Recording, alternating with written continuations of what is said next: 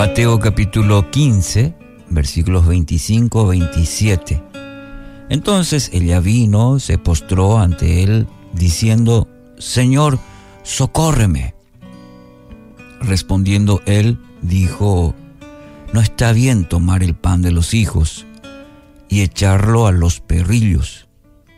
Y ella dijo, Sí, Señor, pero aún los perrillos comen de las migajas que caen en la mesa de sus amos. Es el diálogo de Jesús con una mujer gentil, descendiente de los cananeos, eh, archirrival de los hebreos, para entender un poquito el contexto en el diálogo de, diálogo de Jesús y esta mujer. No era bien visto que un hombre hable con una mujer y peor todavía que eh, sea gentil y peor todavía que sea cananea. Tenía una hijita que estaba poseída por un demonio. Esta mujer, contra toda regla de la época y con una fe sincera y muy profunda, clama a Jesús. Ante una aparente negativa de Jesús, su respuesta de fe produce el milagro. Qué importante cultivar esta clase de fe. Veamos qué clase de fe tuvo esta mujer. En primer lugar, una fe que no tiene vergüenza. Esta mujer eh, tuvo una fe humilde, valiente, genuina. Eso se puede notar, se puede apreciar por los aspectos que te mencioné. Culturalmente, no estaba bien, bien visto y contra todo aquello ella fue valiente, fue humilde, que no se amilanó ante las adversidades o ante la crítica, porque de hecho la gente habrá, habrá murmurado y dicho, ¿cómo puede ser que se dirija a Jesús? ¿Cómo puede ser que está gentil, está cananea? No importó, no importó que la hayan criticado, inclusive se hayan burlado, ¿por qué no? Pero esta clase de fe que no tiene vergüenza, que aprovecha cuando Jesús está, cuando el Maestro está. Segunda característica es una fe persistente. La fe sabe esperar.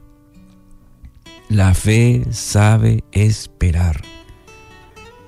La fe no se desespera en la espera, por decir este juego de palabras. Y para que entendamos este principio importante, que la fe sabe esperar, acepta y espera en el tiempo de Dios. En el tiempo de Dios. Lucas 18:5, porque esta viuda me es molesta le haré justicia, no sea que viniendo de continuo me agote la paciencia. Lucas 18, 7. ¿Y acaso Dios no hará justicia a sus escogidos que claman a Él día y noche? ¿Se tardará en responderles? Dice eh, Lucas. Él relata este episodio eh, justamente de que los tiempos de Dios, o el tiempo de Dios, en la, cual nosotros eh, esa fe que depositamos en que Él actuará, ¿verdad? Que Él va a actuar, pero en el tiempo de Dios. Entonces necesitamos una fe persistente, perseverante, que sabe esperar en, en Dios. Y esta mujer la tuvo, una fe persistente. Tercero, una fe que acepta las condiciones de Dios una verdadera fe. No quiso cambiar los planes o los pensamientos de Dios. Fíjese, esto es un aspecto importante porque fe no significa que vamos a torcer la voluntad de Dios, sino que se somete a la voluntad de Dios, que acepta las condiciones de Dios. Y esta mujer desarrolló eh, esta, esta clase de fe. No quiso cambiar los planes de Dios. Aceptó totalmente porque la verdadera fe descansa en la soberanía, en el plan de Dios para cada uno de sus hijos. Y eso se ve en el versículo 27, en la afirmación de esta mujer. Cuarta característica de la fe de esta mujer es una obediencia confiada. Marcos 7:29. Entonces le dijo, por esta palabra ve, el demonio ha salido de tu hija. Y cuando llegó ella a su casa, halló que el demonio había salido y a la hija acostada en la cama. Eh,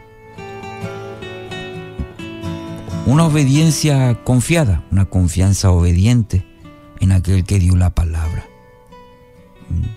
E hizo tal cual le dijo el maestro. Y cuando cumplió con ello, cuando obedeció confiadamente, obtuvo el milagro, la respuesta a su fe. Querido oyente, fe genuina no cuestiona el proceder, obedece confiadamente. A veces vamos a Dios con una receta de cómo queremos que Él actúe en nuestra vida. Pero una fe obediente, una fe confiada, espera y acepta los términos de Dios. Que Él nos conceda mediante su Espíritu Santo. Si pedimos al Espíritu Santo esta clase de fe de una mujer, que nos, de alguna manera nos enseña que la fe no tiene vergüenza, que es persistente, que acepta las condiciones, los requerimientos de Dios y es una fe obediente y confiada. Que así sea en tu día hoy.